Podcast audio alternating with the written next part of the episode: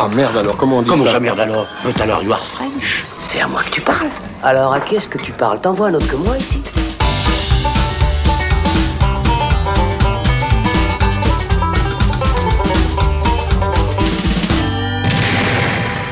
Salut, c'est Thibaut et on se retrouve enfin dans le saloon après quelques semaines d'absence pour parler non pas d'un mais de quatre films. Et oui, toujours pas de réouverture des salles à l'horizon, les grosses sorties se font encore désirer, mais pendant ce temps, les plateformes s'en donnent à cœur joie et proposent de temps en temps de vraies belles surprises. On en a donc sélectionné quatre qui ont retenu notre attention ces dernières semaines et dont on va discuter ensemble. Et je parle au pluriel parce que je ne suis évidemment pas seul, mais j'ai avec moi mes fidèles compères Florian Pouplin. Salut Florian. Salut Thibaut.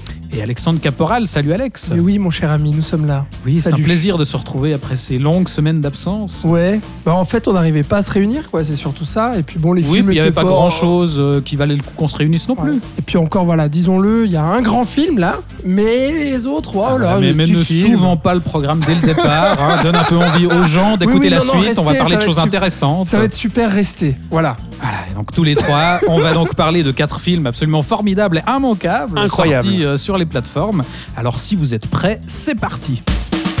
T'aimes bien les omelettes? Tiens, je te casse les œufs. On commence donc par un film d'animation qui est sorti en décembre dernier sur Apple TV et qu'on avait malheureusement loupé au moment de notre épisode des tops de 2020. Mais on se rattrape du coup aujourd'hui et on parle donc de Wolfwalkers ou Le Peuple Loup en français. C'est le troisième long métrage de l'Irlandais Tom Moore, après les très beaux Le Chant de la Mer et Brendan et le Secret de Kells. Et ce coup-ci, on est transporté au XVIIe siècle dans une Irlande sous occupation britannique et on suit la jeune anglaise Robin Goodfellow qui rêve de faire comme son papa et de chasser les loups qui rôdent dans la région. Jusqu'au jour où elle rencontre Meb, une petite fille qui a le pouvoir de se transformer en loup quand elle dort et qui va lui faire découvrir l'univers de la forêt d'une manière qui pourrait bien la faire changer de point de vue. Comme les précédents films de Tom Moore, c'est à nouveau une coproduction européenne, ce coup-ci entre l'Irlande, la France et le Luxembourg. Le film a eu droit à une sortie salle en Irlande début décembre et a donc débarqué sur Apple TV dans le reste du monde, ce qui fait qu'il n'a peut-être pas eu l'attention qu'il méritait. C'est en tout cas, je crois, ce que tu penses, Alex, puisque c'est toi qui as insisté pour qu'on en parle aujourd'hui. Et donc, euh, j'imagine que tu t'estimes que ce film mérite le coup d'œil. Et donc, je vais, je vais te laisser euh, démarrer sur euh, Le Peuple Loup pendant qu'un chat euh, miaule en arrière-fond. Je ne sais pas si on l'entend. Qu'un chat voilà, les Tout chats de à fait. Florian nous On disent parle à bien quel du point peuple loup, arrête de, de t'exciter comme ça. Et donc, je vais te laisser démarrer, Alex, Oui. euh, sur ce film et nous expliquer pourquoi c'est un scandale qu'on ne l'ait pas mis dans nos tops euh, 2020. Bah déjà parce que le film euh, est sorti vraiment le, le 31 décembre. Euh, de, 30 décembre, tu as dit 2000, euh, 2020. Donc euh, déjà, euh, quel malheur pour ce film de, de ne pas sortir au cinéma, à part en Irlande, comme tu l'as dit, dans son pays d'or- d'origine, parce que donc Tom Moore est un cinéaste irlandais euh, qui a fait euh, qui a fait trois films, Euh, Le Secret de Kells en 2009, euh, le, le Chant de la Mer en 2014, et puis là euh, donc Le Peuple Loup en 2020.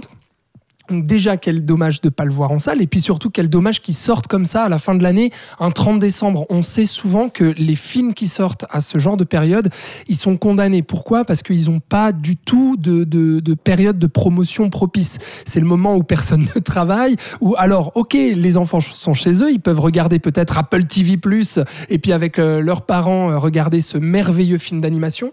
Mais disons que c'est pas très propice pour que les médias, les critiques, etc. en parlent.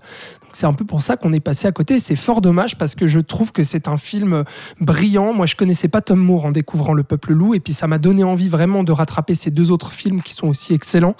Euh, et celui-là, en fait, c'est vraiment un, un film euh, qui paraît très simple euh, de premier abord, notamment euh, en termes d'histoire et de scénario.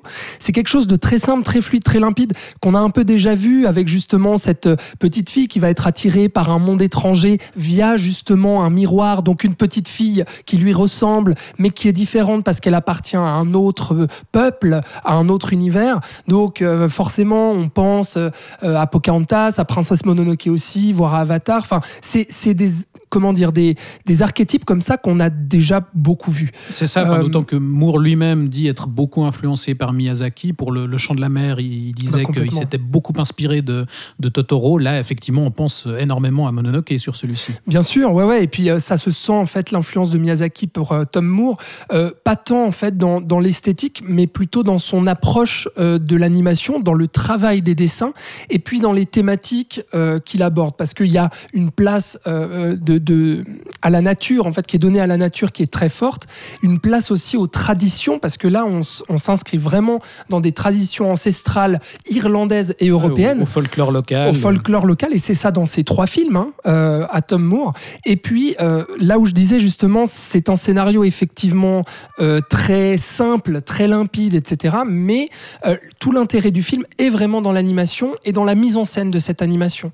Et je trouve vraiment que c'est un film brillant là-dessus, parce qu'il y a un travail, mais de dingue, esthétiquement, le film est à tomber par terre. Mais vraiment, au niveau des jeux de lumière, au niveau des aquarelles, des dessins à plat, et puis aussi dans le renouvellement de son animation, lui, dans ses autres films qui avaient des formes très arrondies, là on a des formes beaucoup plus cubiques, des traits euh, très grossiers en fait au crayon, euh, et puis encore une fois un travail sur les, les formes fluorescentes et tout. Enfin, on va pouvoir développer ça, mais c'est moi ce qui me ce qui me séduit et me charme totalement euh, dans ce film-là. Et la simplicité du scénario n'est pas un défaut pour moi, parce qu'en fait il y a une vraie limpidité, une vraie efficacité qui permet aussi de développer des personnages très attachants et de livrer un final avec une émotion euh, euh, vraiment euh, ravageante. Quoi. Donc voilà. Florian, je crois que toi, tu connaissais déjà Tom Moore euh, avant, avant ce film-là. Alors oui, euh, t'attendais un peu plus euh, Oui, ce, ce- ce troisième euh, long métrage. Est-ce que pour toi, voilà, il est, il est à la hauteur de ce qu'il a proposé jusqu'à maintenant? Alors, bah, disons que c'est quand même assez difficile de parler sur trois films, mais c'est vrai que je suis Tom Moore depuis ben, le premier, euh, Secret of Kells.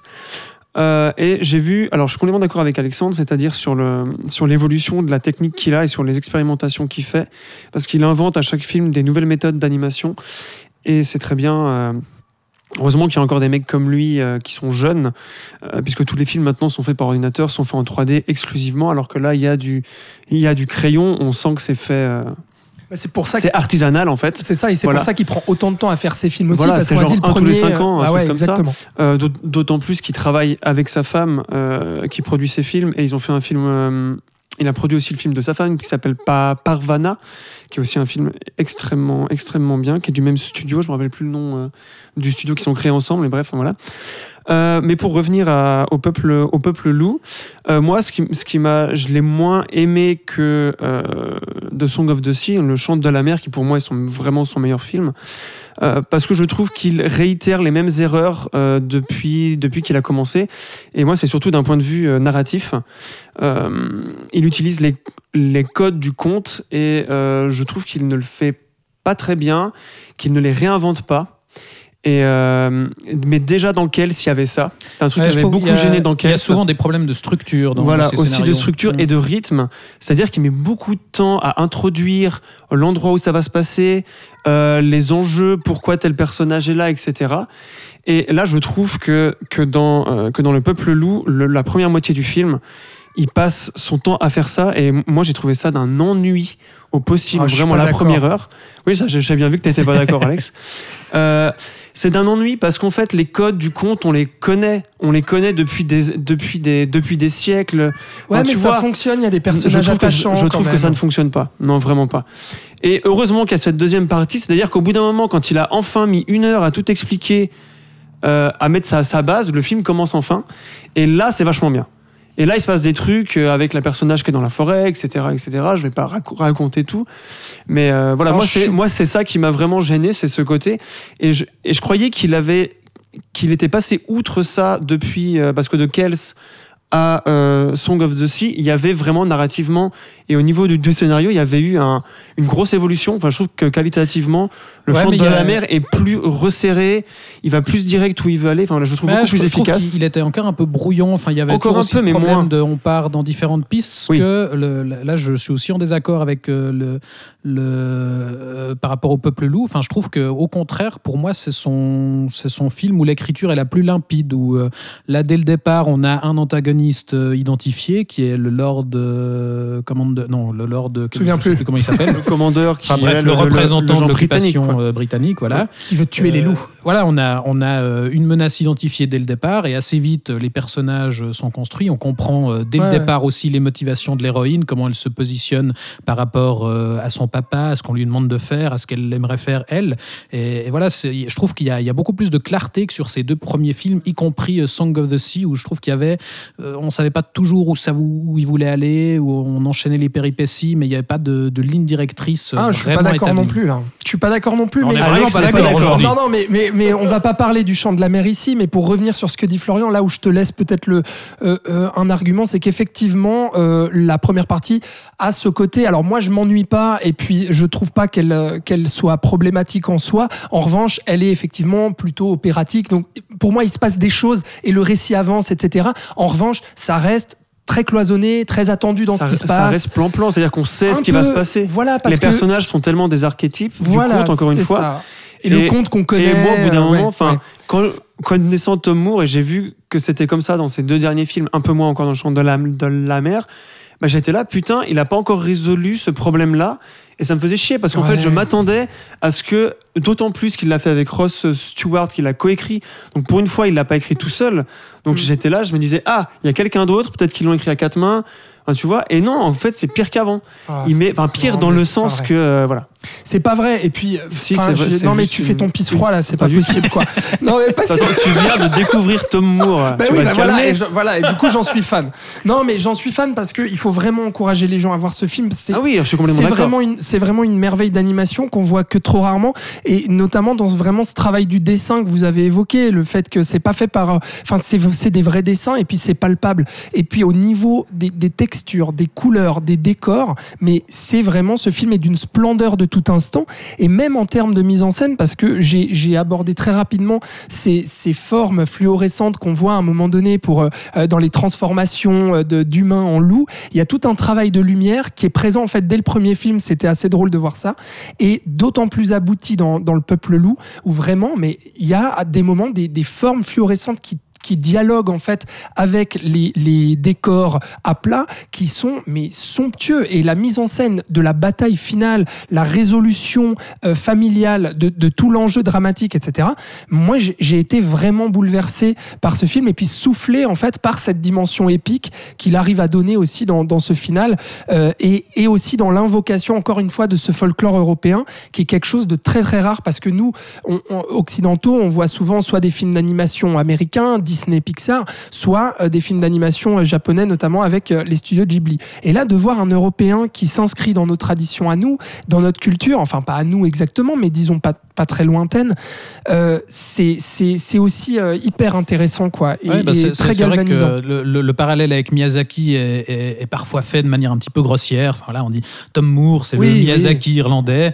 Du moment que quelqu'un fait un dessin animé, on parle de Miyazaki. Mais tu vois, bah d'autant ouais. plus que là, lui revendique cette influence. Mais c'est vrai que en, plus, soi, ouais. on peut considérer qu'il il a un peu le, le- le même, euh, c'est un peu le même type de, de- de cinéaste de, de Miyazaki qui effectivement explore son folklore autant dans les thématiques qu'il aborde. Enfin là, il nous fait ça dès son premier film. Il explore aussi l'histoire de son pays. Le, Ouais. le livre de Kells, c'est euh, un, pas plus partie, irlandais que euh, ça ouais voilà, importante de l'histoire de, de l'Irlande. Et là, on parle de l'occupation britannique, etc. Donc, il, il- il travaille vraiment l'histoire de son pays et les histoires, euh, les légendes, etc. euh, de son pays, et y compris aussi justement au niveau visuel, où, où euh, là aussi, des, desquels on avait, il allait chercher justement des, des symboles celtiques et il travaillait ça dans, dans son visuel.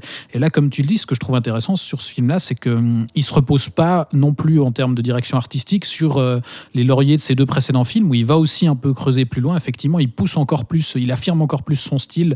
Euh, tout ce travail sur l'aquarelle, moi je le trouve magnifique. Enfin, on incroyable a assez peu de, de films d'animation qui sont qui à l'aquarelle. On en a eu quelques-uns en Europe ces dernières années. Il y avait le Grand Méchant Renard, par exemple, Mm, qui utilisait mm, cette technique. juste, et, et moi, je trouve que c'est un style d'animation vraiment intéressant parce que ça donne, ça peut donner vraiment de très belles choses. Le, le style d'aquarelle, si on joue vraiment avec euh, avec euh, ce, ce flou, euh, ce dégradé des couleurs, etc. Et là, il joue avec ça, comme tu le disais, le, le style crayonné qu'il utilise encore plus, c'est justement pour distinguer, par exemple, les séquences où les deux héroïnes se rêvent en loup la nuit, où là, on a un style beaucoup plus crayonné, beaucoup plus brut, en, en quelque sorte, et où on peut distinguer les choses avec Et euh, effectivement, en termes de mise en scène, il y a tout d'un coup, euh, sur la fin, on, on passe en 16 neuvième. Enfin, il joue aussi avec le format.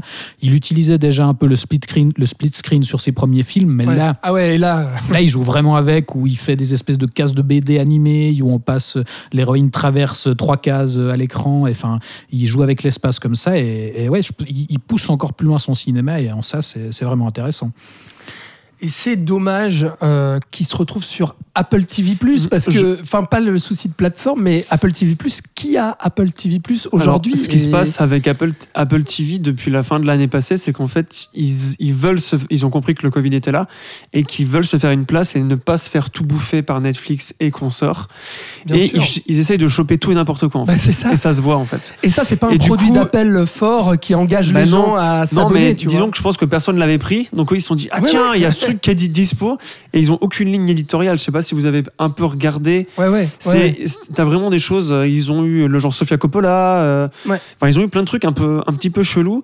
Et ouais, donc il est tombé complètement dedans. Et c'est, comme tu dis, c'est dommage parce qu'ils l'ont, ils l'ont sorti aussi n'importe comment trop vite, je pense bien sûr, attends, 30 euh, décembre et tout. Enfin, tout ça, en espérant qu'il y ait peut-être une ressortie à un moment, parce que bah, ça, ça, ça, ça, vaut vraiment la bah, peine. Il y aura, voilà, de, le voir en salle. Que, il y aura sans doute une sortie vidéo? Est-ce que là, ça, ça justement, ça lui permettra d'avoir une meilleure exposition C'est pas assez, pas assez, mais, sans doute pas assez, effectivement. Et, c'est ça qui est vraiment rageant, parce que en plus, quand tu sais le temps que ça prend, je veux dire, le mec, il a mis 6 ans à faire ce film, quoi.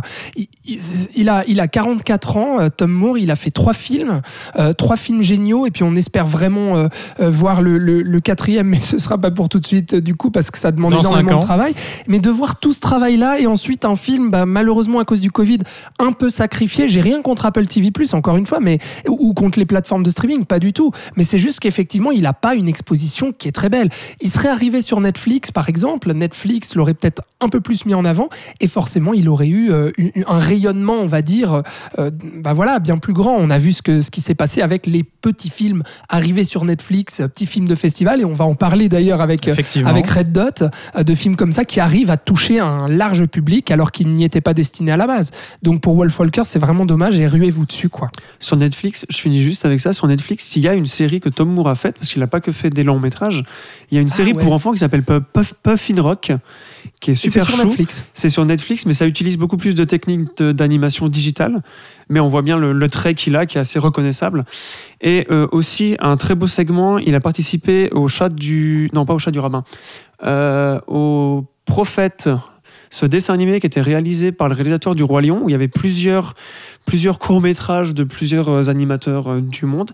Et il a fait un hommage à Klimt, au peintre euh, autrichien Klimt, duquel il s'est beaucoup inspiré pour ses films aussi, je pense surtout au niveau de la lumière. Euh, qui est aussi sublime pour ceux et celles qui voudraient euh, découvrir ce réalisateur-là. Euh, il a fait autre chose que ces trois longs métrages et aussi il a produit ce fameux film que sa femme a fait, que je trouve incroyable, qui s'appelle Parvana, qui se passe en Afghanistan et qui est, qui est aussi assez fou. Voilà, il y a beaucoup de choses à regarder. C'est bien, comme tu le disais, qu'on ait un auteur comme ça qui qui soit européen en plus et qui soit visible. Et qui une vraie voix dans le milieu de l'animation. Hmm. Bah, effectivement, plein de choses à découvrir. Du coup, on vous y encourage, que ce soit la série, mais surtout. Ah, moi, j'ai pas regretté. Hein. Wolfwalkers. ah et voilà, effectivement, on, avait un doute là. Euh. toute la filmo de, de, Tom Moore, on vous la conseille. Elle est pas bien longue, c'est assez vite rattrapé, trois films. Euh, mais en tout cas, ouais, effectivement, euh, dès que vous avez l'occasion, que ce soit par Apple TV, si tant est que que vous ayez un abonnement ou évidemment quand c'est gratuit. Voilà. Ben voilà mais tout bêtement quand ça sortira en, en, vidéo, là ce sera intéressant de voir s'il peut avoir une deuxième chance sur ce format. En tout cas, rattraper Wolfwalkers le peuple loup, dès que c'est possible.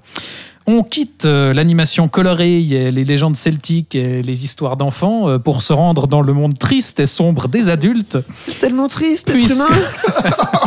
Puisqu'on va, puisqu'on va maintenant parler de Malcolm and Mary, un drame sorti sur Netflix le 5 février et qui raconte la dispute d'un couple au retour d'une soirée. D'un côté, on a John David Washington qui incarne un réalisateur égocentrique qui vient de présenter son nouveau film en avant-première, et de l'autre, on a Zendaya qui joue sa copine, une ex-toxico-cynique.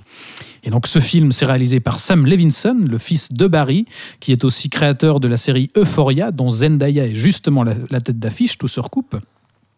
Et ils ont tourné ça en secret euh, à l'été 2020, justement parce que le tournage de la nouvelle saison d'Euphoria était en stand-by à cause du Covid.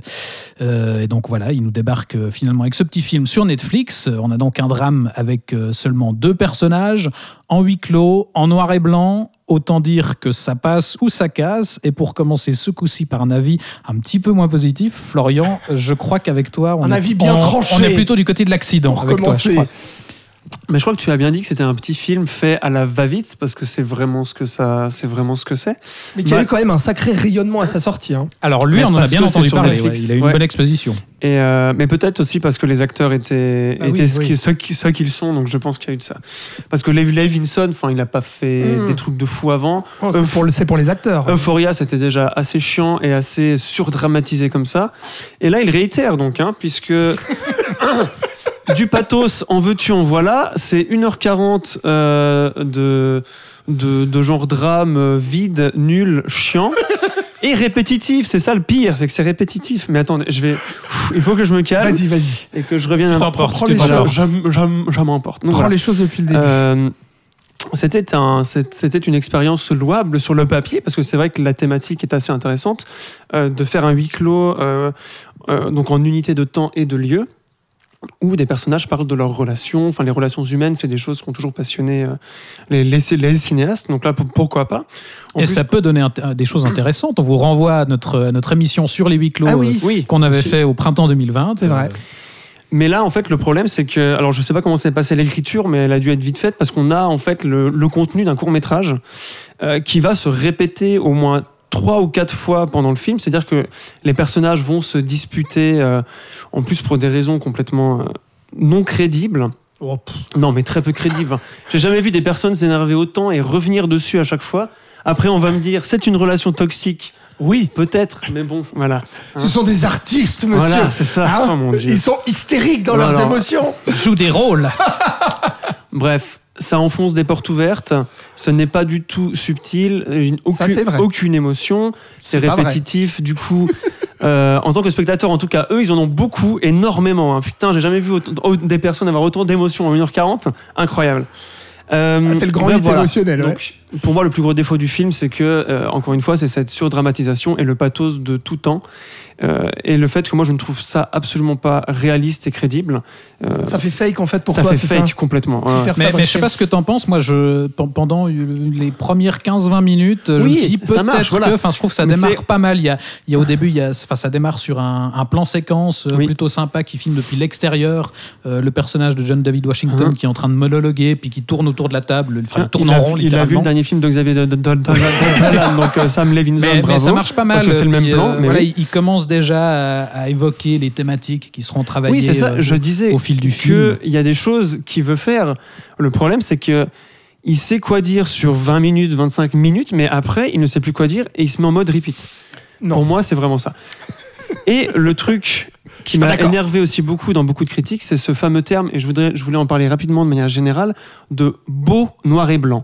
C'est un truc qui m'énerve parce que ce film n'est pas on un peut beau ça noir beau. et blanc. Bah, pardon, on peut trouver Non, ça beau. Passer, ta- passer ton filtre noir et blanc sur une caméra, ça veut pas dire que tu vas faire un bon film en, en- en- en noir et blanc.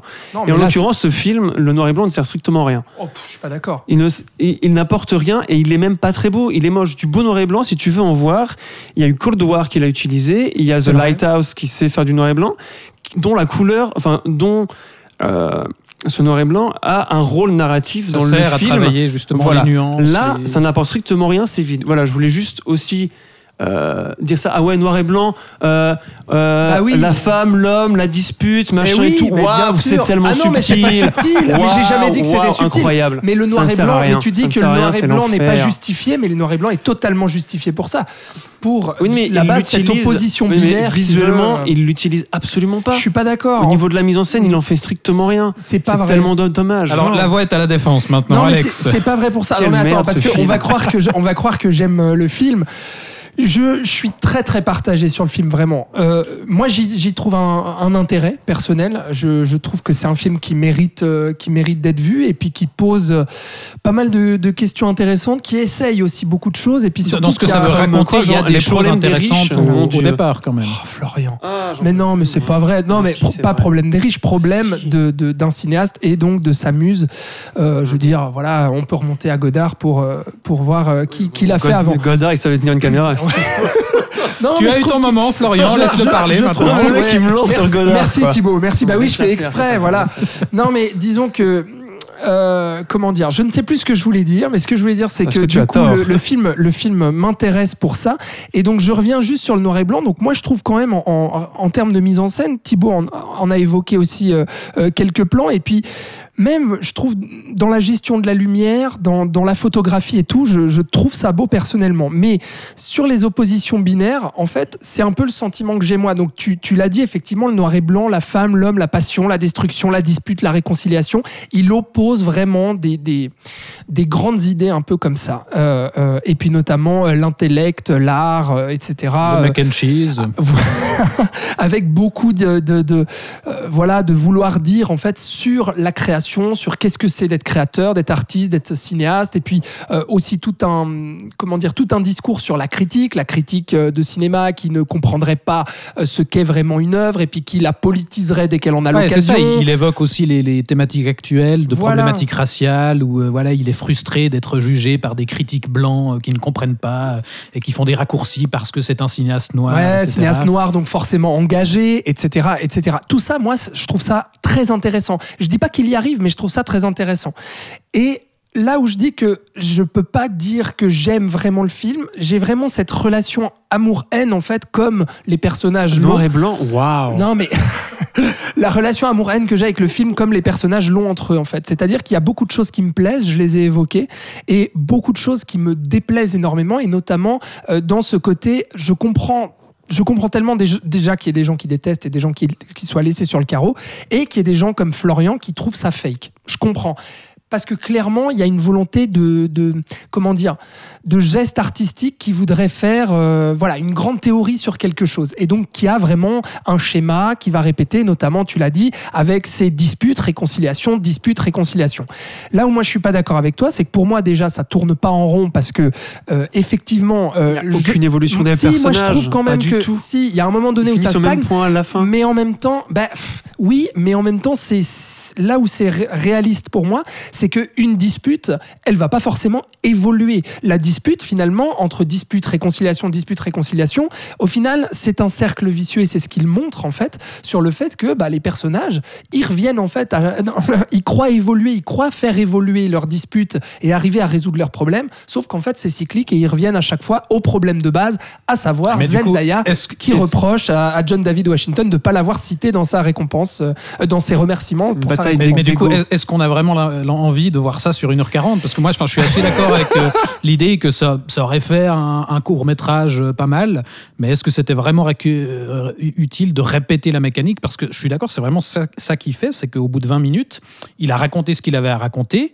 et du coup, comment tenir euh, 1h20 de plus C'est qu'on recommence la même chose. Et, et d'ailleurs, c'est, je parle de mécanique parce que c'est vraiment ça, c'est à chaque fois exactement le même déroulé où il y Oui. en a un qui fait son monologue pour reprocher euh, tous les problèmes du monde à l'autre. Ensuite, euh, petite pause, on a un petit moment de musique où ils se parlent plus tous les deux, et tout d'un coup, ça repart, et c'est l'autre qui prend le relais. mais Et c'est à chaque fois comme ça, et, et moi, au bout d'un moment, j'en pouvais plus non plus. Je comprends, je comprends parce que le film est éprouvant, hein, parce qu'on voit des gens se gueuler dessus pendant 1h40. Éprouvant parce qu'il est chiant, c'est pas parce qu'il se Non, gueule je suis dessus. pas d'accord. Bah si, si, c'est parce qu'ils se gueulent dessus, mais je comprends que tu trouves ça chiant, effectivement. Mais vraiment lutter hein, mais pour le voir en entier pour qu'on en parle là aujourd'hui. hein. Mais-. Non, mais je trouve quand même dans les dialogues et tout, il y a un ping-pong qui est assez intéressant. Les acteurs aussi. Les acteurs sont bons, Ils ça sont oui. excellents. Oui, le, le duo fonctionne bien, c'est vrai. Zendaya, alors déjà John David Washington, je trouve que il, il- il se révèle un peu, il révèle un peu plus de charisme que dans ses autres films, honnêtement. Et Zendaya, c'est une révélation totale. Honnêtement, je pensais pas cette petite égérie de Disney euh, que dans les autres films, je Oui, crois, bon, je l'avais pas trouvé très Enfin, de- insipide. évidemment que si on l'a vu que dans les Marvel à côté, Oui, euh, alors c'est voilà, pas, il c'est a pas flagrant, ça, quoi. mais- C'est clair. Mais là, elle est hallucinante, quoi. Vraiment, les, deux, ils forment un très beau duo et tout. Et puis, il y a un ping-pong que je trouve intéressant, des dialogues assez percutants. Euh, euh, donc voilà. Après, oui, il y a peut-être ce côté un peu qui peut agacer, qui peut tourner en rond. Et moi aussi, qui à certains moments, je me disais, putain, c'est lourd là, notamment le monologue sur la critique de cinéma, ça dure, ça dure. Et il y a des trucs où voilà, c'est hystérique. Mais en fait, moi, ce que je reconnais de louable au film, c'est justement ce geste artistique un peu du cinéaste, euh, un peu sans concession. Pas du tout subtil, il y va avec ses gros sabots, mais en fait il y va à fond et il assume tout ce qu'il veut faire, et même dans ses ratés, même dans ses pas à côté, de travers, etc. Et du coup, pour moi, il y a, il y a une forme quand même de, de beauté là-dedans où, où le mec, il, il va chercher en fait jusqu'au bout ce qu'il veut donner avec ces deux personnages et ce qu'il veut dire sur la relation toxique, la passion destructrice, euh, la relation de ces deux, entre ces deux acteurs et, et avec son huis clos. Mais justement, Voilà. le fait qu'à partir de 20 minutes, il raconte plus rien rien du tout de nouveau. Je- je- Enfin, on Hmm. peut effectivement trouver euh, le, le jusqu'au boutisme de la, de la démarche euh, intéressant au départ. Justement, on dit euh, ok, il est pas subtil, mais il y va. Mais justement, le fait qu'il fait durer sur la même ligne euh, tout le reste du film, Ouais. une fois une fois le premier quart passé, et qu'il apporte rien de nouveau derrière, bah, finalement l'intérêt qu'on peut y trouver, pour moi, ça retombe. Je suis d'accord, hein, moi j'étais assis un peu comme ça entre deux os, j'étais là, ouais, pff, voilà, là je me fais chier, ah là le dialogue me plaît, ah là je me fais chier. Enfin, je- je- franchement, je comprends totalement ce que, ce que vous dites. hein. Le problème, c'est qu'il a fait ce film pour lui. Il balance énormément de trucs qu'il veut sûrement dire lui, parce que je trouve que c'est un film excessivement égoïste en tant que réalisateur.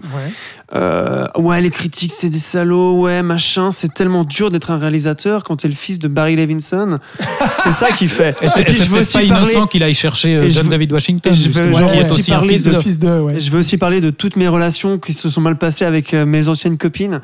Le problème, c'est qu'il en parle à lui-même de ça. Il n'y a aucun universalisme. À aucun moment, il implique le spectateur dans ce qu'il est en train de faire. C'est vrai, D'où l'ennui, la répétition et le fait qu'on n'en a rien à battre c'est vrai. de en, ce qui se passe. en revanche, Il est tout seul en face de lui et c'est tout ce Ouais. qu'il fait. Du coup, alors tu peux dire qu'il allait jusqu'au bout, donc il a peut-être écrit 10 pages dans son journal, intime. Je suis content pour lui, c'est cool, bien.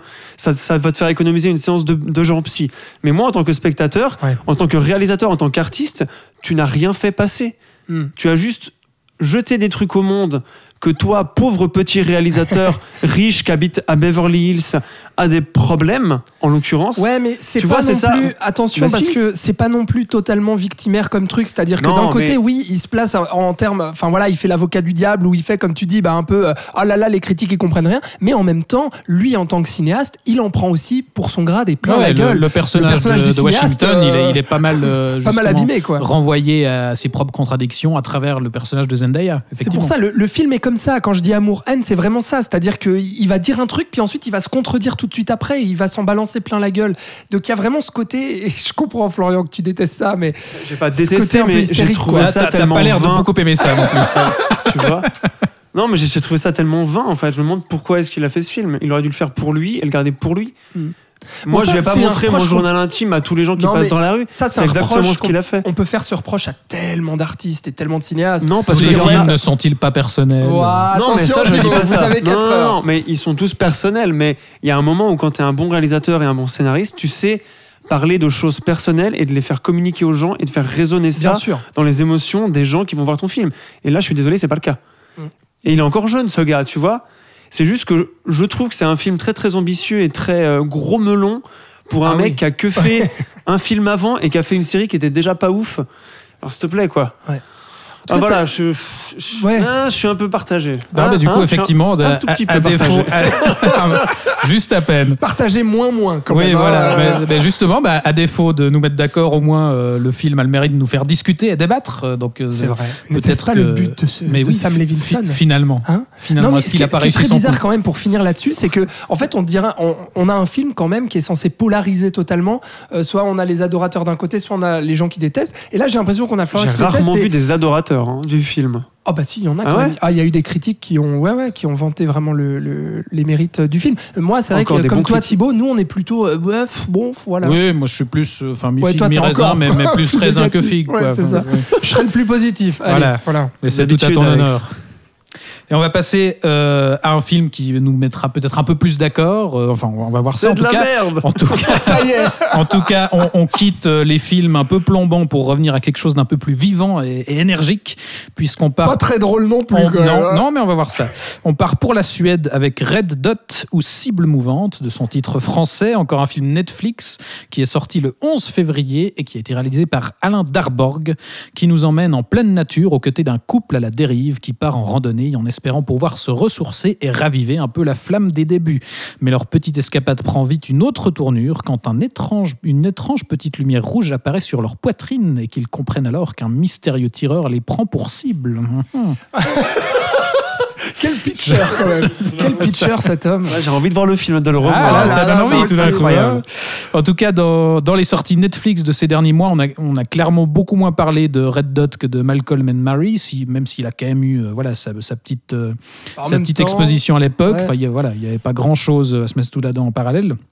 Et c'est plutôt dommage qu'on n'en ait pas autant parlé que Malcolm and Mary, puisque euh, on peut dire qu'il s'agit d'un d'un bon petit survival sans prétention, mais plutôt efficace. Et je crois que tu partages cet avis, Alex. Alors sans prétention, je dirais pas, parce que quand même, il y a une certaine volonté. Bah, c'est pas du Sam. Levinson, quoi. Non, Comparé à- voilà. non, non, non, non, mais on est d'accord. Mais il y a quand même une forme d'ambition dans l'écriture et tout. On verra, on verra ce que ça donne, notamment dans le final. Mais euh, effectivement, oui, bien sûr qu'on en a beaucoup moins parlé que Malcolm and Marie, parce que là, on est dans un petit film suédois avec euh, bah, un casting qu'on ne connaît pas, un réalisateur qu'on ne connaît pas.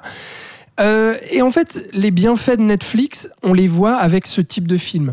Parce que Red Dot, c'est, comme tu l'as dit, un film de genre, un survival dans la neige, euh, avec un couple donc qui essaie de, de rafistoler euh, ce- ce- son, son, bah, son couple, tout simplement, euh, et qui part euh, faire une nuit en ski de fond et tout, et puis qui d'un coup vont se faire traquer. Ils ne savent pas pourquoi. En tout cas, ils pensent ne pas savoir. je euh, je trouve que tu pitches moins bien que Thibaut. Oui, Merci pardon, de refaire le pardon, pitch, il n'était pas assez bien. Oh là là, ça suffit. non, mais tout ça pour dire que ce qui est bien qu'un film comme ça arrive sur Netflix, c'est que en temps normal, non Covid, euh, ou bien sans plateforme de streaming, c'est un film qui serait sorti euh, dans un festival en fait. Bah, c'est typiquement un film qu'on aurait vu au NIF. Voilà, un film de Hmm. festival qui serait sorti dans un festival, qui aurait fait euh, 50 spectateurs et basta. Ap- Après, ils en ont quand même toute une catégorie de petits films de genre comme ça sur Netflix. Exactement. Mais, mais justement, en temps normal, il faut un peu plus aller les, les chercher. Oui. Là, il a, il a peut-être euh, été un peu mieux mis en avant. Oui, bah un Même peu si pas tant que ça. Oui, même si pas tant que ça, effectivement, parce qu'on reste de- devant un film suédois, contrairement à d'autres films américains qui, sortent. Mais euh, je le rapprocherais à un autre film qu'on a vu l'année passée, qui était espagnol et qui s'appelait euh, The Platform, et qui typiquement lui aussi était un film de, plate- euh, de festival, pardon, film de genre, qui d'un coup débarque sur une grosse plateforme comme Netflix et qui arrive dans les maisons du grand public et qui peut avoir une exposition énorme pour justement le type de film que c'est, qui d'habitude aurait à peine une exploitation de festival et ne sortirait pas en salle. Donc ça, c'est la bonne nouvelle, parce qu'effectivement, c'est un film que je trouve, euh, que je trouve très efficace, euh, très bien fait, euh, avec des idées de mise en scène aussi, et notamment dans le travail de la lumière, du plan large et du hors-champ, parce que bah, on, parle de, de, de gens qui sont traqués avec un point rouge sur le corps et euh, euh, que, que je trouve qui vraiment est très très haletant et notamment la première partie euh, je pense à notamment euh, un sort réservé à un animal euh, qui, euh, qui glace le sang quoi. Il y a, y a des choses comme ça qui vraiment qui, qui, qui font froid dans le dos dans le film et qui sont très fortes. Donc de très bonnes idées comme ça pas de prétention au début parce qu'effectivement il est dans les clous et puis euh, Ouais, c'est du pur survival, un révolutionnaire. en nature qui est pris pour cible et qui doit survivre. Voilà. Point. Exactement, on, on tortille Pas pas, du cul pour, ça. pour chier droit, mais on y va et on y va à fond et on le fait bien. Donc ça c'est chouette. Par contre, et je vais laisser Florian parler avant, avant qu'on développe ça, mais, mais le problème c'est le final. Parce que le film essaye de, de- d'enfoncer au chausse-pied des twists, twist sur twist sur twist, pour essayer de, de montrer l'ampleur du récit qu'il voulait donner, l'ampleur dramatique qu'il voulait avoir au personnage. Le problème c'est que ça arrive trop tard Ouais, et que c'est vraiment coup, 20 minutes avant la fin, voilà. euh, le, le petit film de genre euh, très simple maladroit. ne suffit plus. Effectivement, il faut raconter quelque chose de plus. Ouais, Et, et c'est un peu C'est dommage. là-dedans au, au chausse-pied. c'est dommage et très maladroit. Ben oui, donc c'est vrai qu'on est. euh, Enfin, au tout début du film, on part sur un truc assez basique qui est, euh, qui est certes bien fait, mais qui ne réinvente euh, strictement rien, qui a un plaisir euh, comme ça. Enfin voilà, faut pas non plus s'attendre. euh, c'est pas, et- c'est pas un film qui, au départ, ne prétend rien réinventer. C'est ça, voilà, mais c'est pas non. Non, non, non, non je ne dis pas qu'il qu'il prétendait, mais. Euh, euh, mais voilà, c'est enfin, vraiment un petit film. J'ai pas, j'ai jamais trouvé ça fou, même dès le début.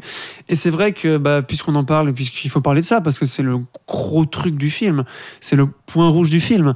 Ah c'est le, c'est ce fameux twist. Il y a un twist principal qui est, qui est ce qu'on appelle une intrigue à tiroir, c'est-à-dire que euh, il y a un moment, il va y avoir des flashbacks et un, et un truc d'explication euh, affolant qui ne fait aucun sens en plus et qui a même des incohérences dans son explication. Parce que justement, Euh, pour préserver le, le twist, le scénario n'a rien révélé, Révélé jusqu'à maintenant, heure et, à part euh, des espèces d'inserts de, flashbacks incompréhensibles. Voilà. Mhm. Et du coup, comme il a rien révélé, il doit effectivement passer Tout un long moment d'un à tout réexpliquer avec des flashbacks. Et sauf que le, cette, euh, cette, petite, cette intrigue en fait est tellement complexe et tirée par les cheveux que ça ne fonctionne pas du tout et, euh, et que ça essaye de retrouver une cohérence pour le troisième acte du film, donc celui qui voilà.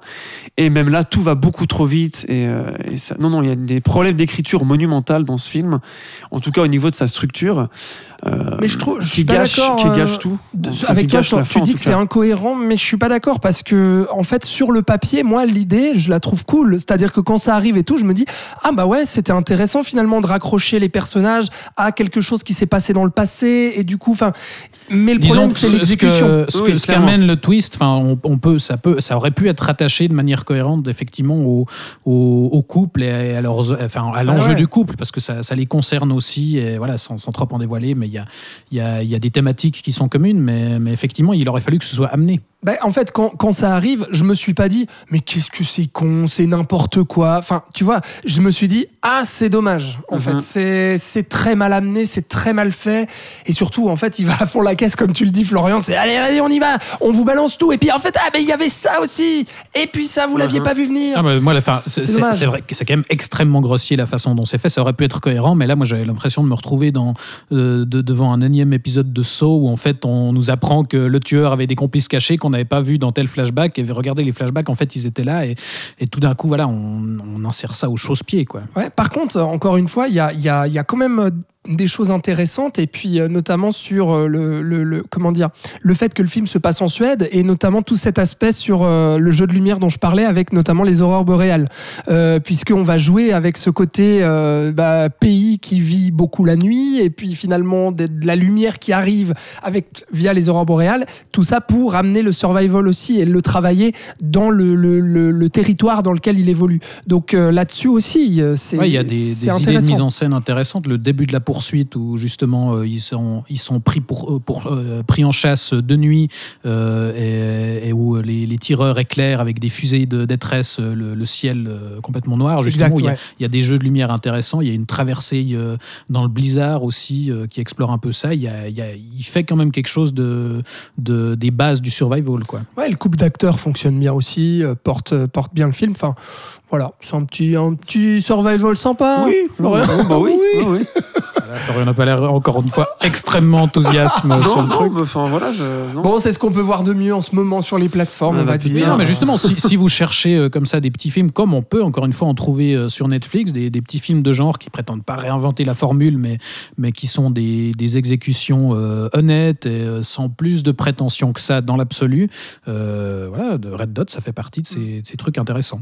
Mais je comprends que tu souffles un peu, euh, Flo. pas- oui, non, non, mais bah, je comprends je, parce que. je, je sais même pas quoi vraiment en dire parce que ben il est tellement basique et raté avec son twist que ben enfin voilà c'est pas Ouais, non, mais je comprends que tu souffles. il y a quand- même pas grand chose à critiquer à part ça si tu veux C'est ça, sinon ouais, c'est ouais. tellement dans les clous comme euh, disait Thibaut avant que c'est difficile de le critiquer Ouais. sur l'autre partie en Mais je- fait mais c'est pas non plus ça ne réinvente non, pas non plus rien du Mm. coup bah c'est Non, mais encore une fois, Oui, c'est cool, typiquement le genre de film qu'on oui, pourrait oui. voir au NIF, Au NIF, euh, où voilà, voilà. on, se bouffe euh, quatre films de genre dans la journée, et puis euh, il y a des grosses merdes, il y a des trucs euh, comme Mm. ça qui sont des, des- des propositions sympas, qui renouvellent pas Ouais, le genre, mais qui...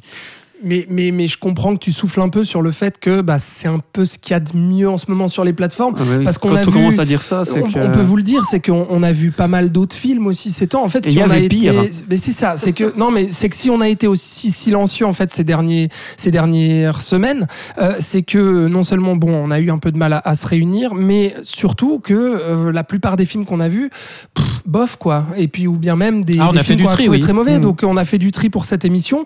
Et là, effectivement, bah, le temps devient un peu long parce qu'en termes de nouveautés, alors on, on en profite pour euh, bah, voilà, rattraper du Tom Moore ou ce genre de choses ou, ou voir d'autres euh, d'autres vieux films.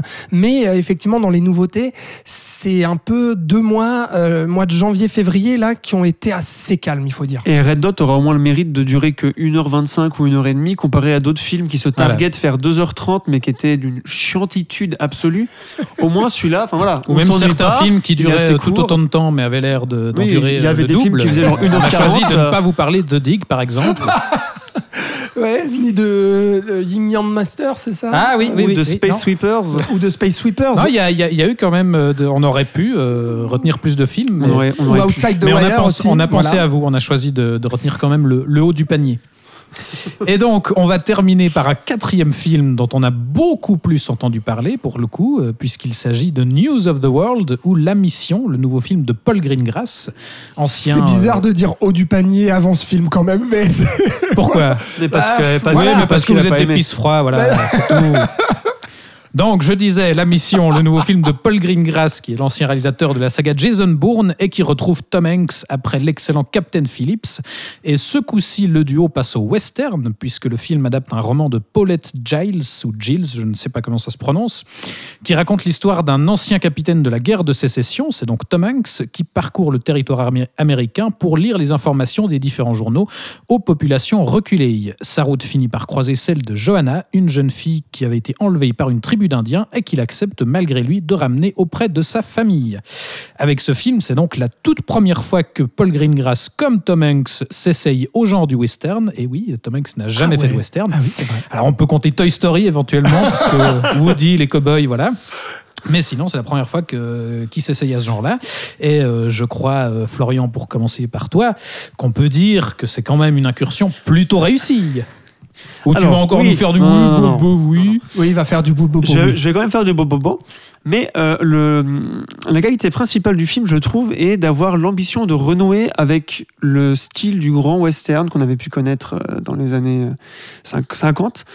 Euh, 40 et 50 et euh, d'essayer de retrouver cet aspect hollywoodien de grands films, de grands espaces, etc. etc. C'est pour ça que j'ai été étonné qu'il finisse sur Netflix, mais en même temps les salles étant fermées, ceci explique cela. Ça c'est vraiment un film qui, euh, de par sa photo et de par euh, l'utilisation de ses grands angles et du travail sur la composition, enfin, c'est un western, donc c'est c'est graphiquement beau dans des paysages sublimes, etc. Ouais, et Greengrass si adapte Texas, vraiment euh, son style au, au, au western. C'est-à-dire qu'on Alors ça, j'en parlerai après du style de Greengrass que pardon, je trouve, les je qu'il n'est pas trop là, mais bon voilà.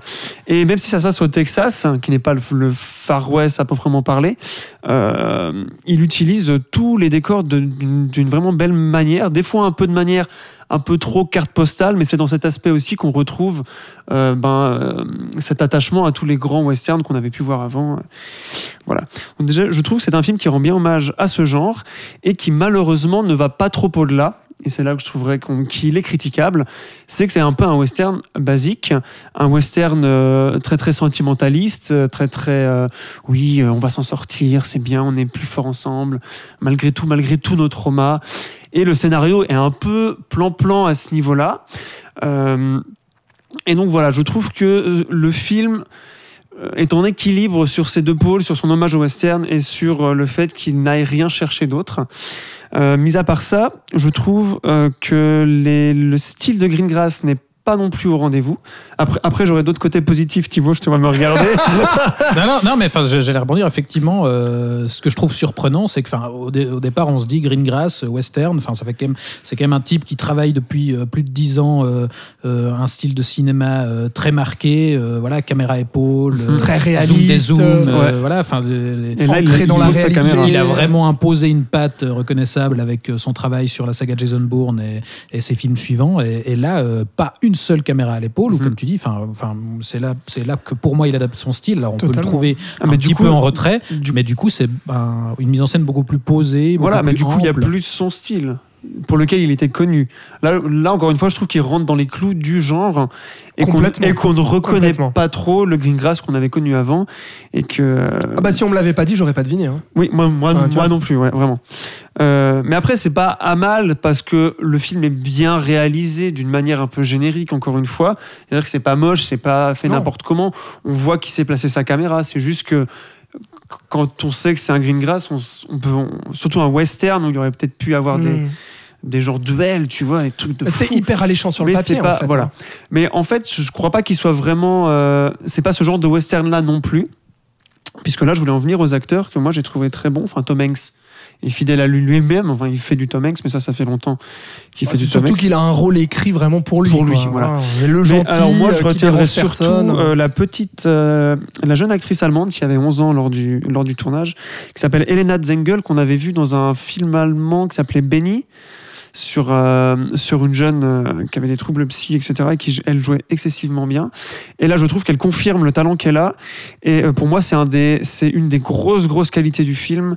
C'est le duo où on voit Tom Hanks qui qui est tellement là depuis longtemps en tant qu'acteur, qui qui laisse, il se laisse bouffer par cette jeune actrice qui, je trouve, a beaucoup plus de présence, qui a aussi un rôle beaucoup Et plus qui a un personnage beaucoup aussi plus intéressant. complexe. Voilà, Voilà, c'est une, une, Mais- une Allemande qui a été kidnappée par les Indiens et qui a donc vécu avec eux et qui finalement euh, se retrouve arrachée à cette euh, famille-là, entre guillemets, et donc qui n'appartient plus ni euh, aux Amérindiens, ni euh, aux, à sa famille en fait. d'origine. Donc euh, Mhm. voilà, elle est un peu coupée. Mais je trouve et- que l'écriture de ces deux personnages et le choix des deux acteurs et la direction d'acteur de Paul Greengrass est vraiment pour moi la qualité majeure du, du film. Je trouve que c'est le truc qui fonctionne le mieux et qui fonctionne très très très bien et c'est tant mieux puisque le film repose sur ça avant tout.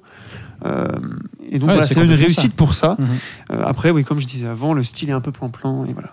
Voilà, non, mais c'est vrai Thibaut, que. euh, mais je pense que qu'avec ce, enfin, moi, j'ai- tout de suite, enfin, très vite pensé à, à True Grit avec euh, avec ce duo justement du, du vieux cowboy, euh, alors peut-être euh, un peu moins marqué que que le personnage de Jeff Bridges chez les Cohen, mais où on a aussi ce vieux briscard qui, malgré lui, va escorter une jeune fille dans son aventure. Alors, ça n'a pas la force du film des Cohen, mais je trouve qu'on a là aussi un, un western, effectivement, comme tu le dis, qui, qui essaye de renouer avec cette, cette facture un peu classique, euh, bien mis en forme, élégant, et, qui, fonctionne euh, plutôt bien, et qui aussi raconte quand même quelque chose d'intéressant. Je ne sais pas ce que tu en penses, Alex, mais il y a, des thématiques aussi où, euh, où c'est là aussi qui se démarque un petit peu du tout venant, c'est que on n'a pas vu dans beaucoup de westerns ce genre de personnage qu'incarne Tom Hanks, qui, est ce, transmetteur, enfin voilà, c'est vraiment un conteur, le personnage, qui va transmettre l'information aux populations, et du coup, ça va être l'occasion pour Greengrass, c'est là qu'on le reconnaît un petit peu, euh, je trouve, au-delà de- du style. Dans son point de vue qui- politique. Qui, qui va être l'occasion pour lui de, voilà, de parler de, de l'Amérique, n'est-ce pas? Alors oui, euh, effectivement, ça c'est quelque chose qui est, qui est intéressant et qui est un petit plus, comme tu le dis, à ce western qui euh, donc du coup euh, reste dans les clous dans ce qu'il dans, dans ce qu'il raconte, parce qu'au final, moi je trouve ça quand même, je me Comment dire Je vais pas dire que je me suis fait chier, mais en tout cas, ça m'a pas énormément emballé. En, tout cas, la relation entre, euh, comme on, comme on le dit, ce, vieux gaillard et puis euh, la jeune petite fille sauvage qui a perdu justement euh, sa famille et puis qui est éloignée de son camp, puis cette mission qui fait très western où va falloir qu'on on traverse l'Amérique pour essayer d'aller retrouver justement les siens. Bon, c'est tellement convenu, tellement balisé, tellement déjà vu, et puis surtout, euh, ça passe par tous les passages obligés en fait. C'est-à-dire que c'est un film sans aucune surprise. Mis à part, comme tu l'as dit, les petites touches sur justement l'Amérique contemporaine où on va parler de, de la transmission de l'information à l'époque, mais du coup faire un écho avec aujourd'hui, notamment sur les fake news, notamment quand quelqu'un détient le pouvoir d'information, à quel point il va pouvoir euh, justement euh, orienter en fait la manière dont les gens perçoivent les choses, et notamment les ouvriers euh, dans les mines et autres. Et puis, ça reste assez subtil parce que justement, il va pas dire Eh, regardez, euh, les gens, quand ils ont le pouvoir, c'est des gros méchants, etc. Parce que même en fait, le personnage de Tom Hanks, qui lui se veut être le gentil, qui va aller prêcher la bonne parole, etc. Bah, en fait, Bah, c'est on- c'est un, c'est un ancien capitaine sudiste. Exactement déjà. Et en plus de ça, on voit aussi que finalement la manière dont lui raconte l'information, c'est orienté. Donc du coup que dès qu'on raconte une information, dès qu'on écrit un article ou qu'on lit du coup une information, un article, qu'on la récite ou qu'on raconte une histoire, il y a un point de vue politique. Donc ça c'est intéressant. En revanche, bah, ça va pas beaucoup plus loin que ça, quoi. C'est-à-dire que ça reste finalement sur ce qui nous dit de ça, en fait, euh, ce que je viens de résumer là, ça reste là aussi très convenu et puis très en arrière-plan par rapport à ce qui l'intéresse, à savoir assez- le duo entre. Je trouve euh, assez Tom quand même ce qu'il dit justement sur, euh, sur le pouvoir des histoires, parce que c'est ça dont, Oui. il est question presque plus au-delà de, Ben de, de- de la question de l'information. Enfin, on- comme tu dis, euh, enfin, et comme je le disais, Tom Hanks, c'est vraiment un conteur dans ce film, c'est-à-dire qu'il raconte des histoires. De, on est presque plus dans la fiction que, que dans la transmission. Enfin, il joue justement avec cette, cette frontière un peu floue et il l'assume justement. Il, il revendique le fait que, comme tu le dis, c'est une interprétation d'une Mhm, information mhm. et, et c'est aussi du spectacle. Quoi. Bah oui, mais il en fait pas le cœur de son récit, c'est ça le problème. C'est-à-dire qu'en fait, à aucun moment, ce- cette chose-là dont tu parles va vraiment prendre le pas sur le récit et livrer réellement quelque chose d'émotionnel. En fait, c'est vite, c'est quelque chose qui est placé là un peu pour dire, hé, vous avez vu, il y a aussi une conscience dans mon film, il y a aussi une réflexion, il y a aussi quelque chose. C'est, ce n'est pas que la mission de, de l'homme et de la petite fille qui vont aller chercher. Bon, sauf qu'au final, si, en fait, c'est ça, ce que le film raconte, c'est ça. La- le, le final, c'est ça Oui, aussi. mais, mais les, les- les deux vont justement se rejoindre dans le final. Oui, Ouais, Hein, quand même. bon, la, dernière scène se termine à la tu fois veux, sur veux leur histoire. faire dire du bien, en Ben fait. oui. ça non, mais ok. Et il y a tout ce passage justement euh, chez le, le, le Trump du Texas là, euh, Oui. euh, où on Ça travaille justement Trump, cette, ouais. cette thématique-là. Alors peut-être pas de, de façon euh, hyper fine, effectivement, parce qu'on on comprend non, ça très. me dérange pas. Non, enfin voilà, mais disons que sans être hyper appuyé, on comprend bien le, le Oui, parallèle avec, l'Amérique d'aujourd'hui. Enfin, puis ça dès le départ, Mm, parce qu'on mm. on souligne assez rapidement que le Tom Hanks euh, traverse une Amérique qui est divisée, il y a près un Ouais, conflit, euh, et qui donc il faut rassembler justement avec euh, avec cette information. Effectivement, mais voilà, en soi, ça, ça, je trouve que vraiment, ça, ça n'amène pas quelque chose de vraiment puissant en fait dans ce qu'il a à dire, et, ça reste Et c'est vraiment pourtant très le petit. titre du film finalement, The News, of, the, World, alors Ouais, que ouais. le titre français est plus La mission. juste, Bah ouais. parce que la mission c'est de, euh, c'est Bah c'est ouais. de ramener cette, Cette euh, petite fille. petite Oui, mais il y a aussi le double sens dans le- la mission, enfin, que je Oui. trouve intéressant. Oh euh, tu vois, apporter la Mais parole. je suis d'accord avec Alex qu'il y, a un- qu'il y a un déséquilibre entre les deux, mais que c'est pas si gênant que ça. Mais c'est juste qu'il y a du coup on tombe plus dans du sentimentalisme que dans un film purement ou en tout cas avec une partie politique forte. Et moi ça m'a pas tant dérangé. J'ai juste trouvé ça euh, pas d'un point de vue thématique en, en tout cas, mais d'un point de vue scénaristique, c'est vrai que ça fait genre euh, bah, Tom Hanks il est ça. Et après, dès qu'il rencontre la, la- enfin, dès qu'il y a le MacGuffin, en fait, dès qu'on rencontre la genre pe- pe- petite, le film va complètement ailleurs et ne traite plus tout ça, à part lors, lors de ce, de final. ce fameux épisode, non, avec euh, Euh, le pardon. genre Trump Oui, des oui, années, pardon. voilà. Euh, donc c'est vrai que ça fait un peu accessoire, euh, En fait, c'est tout mais petit ça gâche que pas ça tout, raconte. ça, ça, ça gâche pas tant parce que c'est, ça prend tellement pas de place finalement que. Mais c'est tout petit. Oui. D'un côté comme de l'autre, les deux choses qu'il veut raconter, c'est pas que ça s'imbrique mal, c'est juste que c'est c'est tout tout petit, c'est un tout petit film Ouais. en fait. Et alors, je- encore une fois, je, je- je ne déteste pas le film, et puis même en fait, je, je, je l'apprécie Allez, assez. à vous, à vous. Non, mais oui, mais je, je l'aime, je l'aime assez le film, mais c'est juste que c'est tellement un tout petit film encore une fois et puis il y a encore ce problème de Tom Hanks aussi qui finalement est tellement attendu aussi dans ce rôle il, il en fait rien d'intéressant alors que il faut rappeler Paul joue bien. Greengrass Captain Phillips bordel quel film Captain Phillips avec Tom Hanks aussi euh, et donc Paul Greengrass derrière la caméra c'était autre chose et sur l'ambiguïté de ce, de ce héros américain Ouais, non, sur- là, on est d'accord. Mmh. alors voilà, mais bon, on va pas revenir sur Captain Phillips, mais vraiment voyez ce film-là de Paul Greengrass et puis Il voyez la trilogie. aussi, euh, Oui, c'est un film aussi. beaucoup plus complexe dans Oui. ce qu'il raconte. Et vous voyez et- Bloody Sunday aussi, un Voilà. des premiers films qu'il a fait sur le Bloody Sunday, qui, que moi je trouvais son meilleur film, Ouais. mais un de ses moins connus. Mais Mais vo- je- voyez beaucoup Voyez de, des. Greengrass. Voyez ne voyez pas. Jason Bourne peut-être, mais C'est ça. ni Green Zone. Exact, exactement, ni Green Zone. Green Mais, Zone. mais Merde. effectivement, voilà, Greengrass, c'est vraiment quelqu'un de. Moi, c'est pour ça que je disais, je trouvais ça tellement alléchant sur le papier, parce que vraiment, allez-y, quoi. Greengrass, euh, allez- allez regarder ses films, parce que là, c'est un tout petit film de Greengrass. Je vous rejoins par contre sur, je vais pas revenir sur le côté esthétique, parce que je trouve que c'est effectivement un film très très beau, très bien emballé, très bien fait, Très belle photo Très bien de, réalisé. de Darius Volsky. magnifique photo, mais vraiment je trouve ça, je trouve ça très très beau euh, avec cette lumière naturelle et tout. Donc là vraiment le rappel au western classique et tout, c'est superbe. Par contre, du coup, on est dans typiquement dans le syndrome euh, pour finir un peu ce que j'ai à dire sur le film, mais plus sur la manière dont il sort. C'est que euh, Netflix, on disait souvent, euh, Netflix c'est la plateforme euh, qui donne des, films mineurs de grands cinéastes. Hein. Coucou David Fincher, coucou les frères Cohen, enfin bref. Mais là, on a l'impression avec News of the World, parce qu'on va pas dire non plus que Paul Greengrass est un grand cinéaste, parce que voilà, il a plutôt une carrière en dents de même s'il a fait des très très bons films. Mais en fait, c'est un film mineur de studio. C'est-à-dire que c'est une production quand même assez conséquente d'Universal. Et au bout d'un moment, ce genre de film-là atterrit sur Netflix ou sur Amazon, Ouais, ou sur c'est c'est d'autres ça qu'il faut plateformes. rappeler, c'est qu'il atterrit sur Netflix. Là. Voilà. Au- C'est pas Netflix contraire du, dernier C'est le. Covid. c'est Pas... Oui, oui, pardon, c'est ça. C'est que là, du coup, c'est c'est du rachat en fait de gros studios. Et pourquoi ça arrive à ce moment-là sur les plateformes? Parce qu'il y a le Covid et qu'à un moment donné, il y a des, les gros studios, et ben ils peuvent pas tout garder dans le frigo parce qu'il y a un moment donné, ça va créer embouteillage quand les salles vont rouvrir. Donc du coup, qu'est-ce qu'ils font les gros studios comme ça? Et ben ils enlèvent un peu au fur et à mesure ce qu'ils ont dans le frigo, ils les lâchent sur les plateformes. Et surtout qu'est-ce les qu'ils petits lâchent films. Voilà, et qu'est-ce qu'ils lâchent sur les plateformes potentiel en salle. ils vont pas Ouais. lâcher Fast and Furious 9 sur Netflix. Donc ils lâchent quoi? News of the World parce Oh, que c'est un tout petit film. Sauf erreur, le film a quand même une très très courte exploitation en salle aux États-Unis. Je crois qu'il a quand même pu Oui, sortir. euh, fin décembre. Ouais. Mais, mais effectivement, après, c'était pas un film que- auquel euh, visiblement les, les studios étaient plus euh, attachés que ça. Et on les comprend. Oh, écoute, moi je, je trouve bien dur, mais, mais, mais en fait je crois que dans l'absolu on est d'accord, parce que j'irais pas prétendre que c'est le meilleur western Voilà. qu'on a vu ces 20 Ouais. dernières années. non. Encore une fois, je trouve qu'un un True Grit euh, avec le même genre de, de, de duo de personnages, euh, le même genre de récit, est beaucoup plus abouti et beaucoup plus, euh, enfin euh, voilà, transcende vraiment plus le, le genre de western. Maintenant, euh, ça reste Ah oui, voilà, alors un, film c'est vrai que j'ai été très négatif. très bien pardon. fabriqué.